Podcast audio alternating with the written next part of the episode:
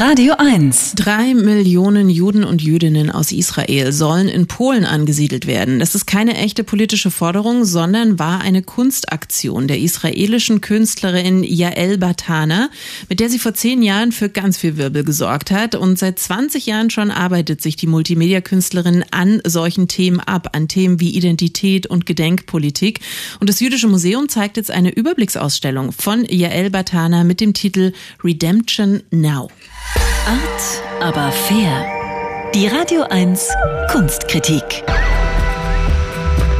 Mit Marie Kaiser. Hallo, guten Morgen, Marie.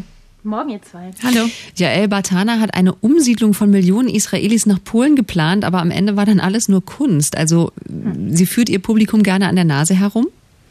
Ja, so würde ich das nicht sagen. Ich sag mal, sie spitzt gerne zu, sie provoziert, wirft unbequeme Fragen auf und konfrontiert uns eben auch mit historischen Schuldfragen und mit ihrer frei erfundenen Bewegung, die dazu aufruft, drei Millionen Juden nach Polen umzusiedeln, hat sie niemanden noch herumführen wollen an der Nase, sondern eher darauf hinweisen wollen, dass vor dem Zweiten Weltkrieg in Polen ja die größte jüdische Bevölkerung gelebt hat innerhalb Europas, dass es viel Antisemitismus gibt in Polen heute auch und sie hat eben auch die Mechanismen von Propaganda erforscht erforscht. Und diese Kunstaktion ist unter dem Titel And Europe Will Be Stunned, Europa wird erstaunt sein, in drei Filmen zu sehen, im Jüdischen Museum nochmal.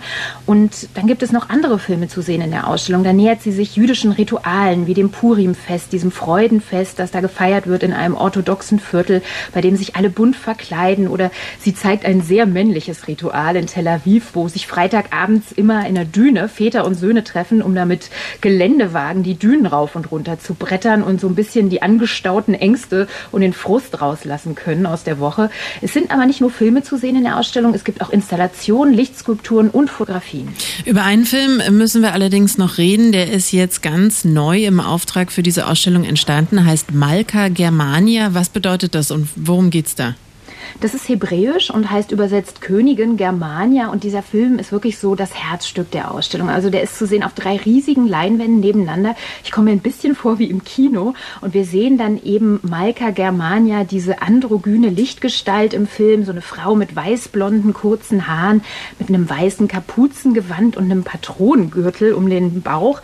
Sie reitet auf einem Esel am großen Stern im Berliner Tiergarten. Und die Goldelse hat sie so im Rücken. Und dann kommt so eine Stimme aus dem Off, die sagt, sei bereit, hab keine Angst, die Sache muss passieren, aber dann passieren eben doch merkwürdige Dinge. Deutsche Polizei, Schäferhunde fletschen die Zähne, israelische Soldaten sind in Berlin und patrouillieren vom Bundestag. Und ein Mann mit Kipper überklebt deutsche Straßenschilder mit hebräischen.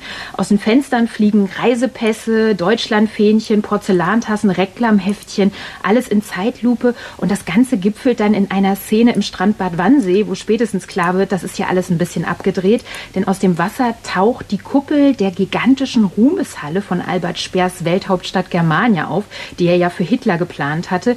Die Badegäste am Strandbad Wannsee in ihren Schwimmklamotten, die schauen schweigend und staunend zu. Und natürlich hat ja El Batana diesen Ort nicht zufällig ausgewählt, denn am Wannsee wurde ja 1942 die Vernichtung der Juden beschlossen. Aber was hat das alles zu bedeuten? Befreit Israel in dem Film Berlin von den Nazis oder taucht das Dritte Reich wieder auf? Wie hast du den Film verstanden?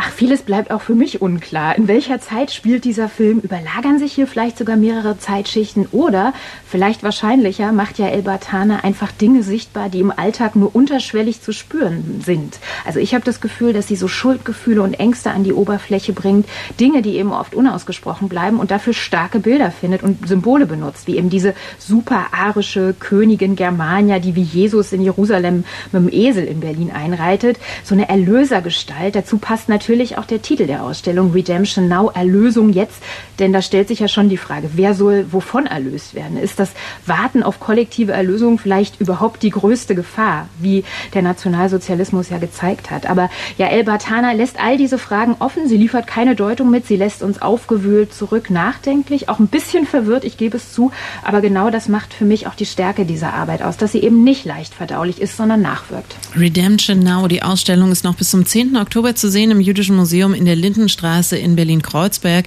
geöffnet an allen Tagen von 10 bis 19 Uhr. Sie müssen sich allerdings vorher ein Zeitfenster-Ticket reservieren. Für 8 Euro. Alle unter 18 Jahren haben freien Eintritt. Danke, Marie. Danke euch.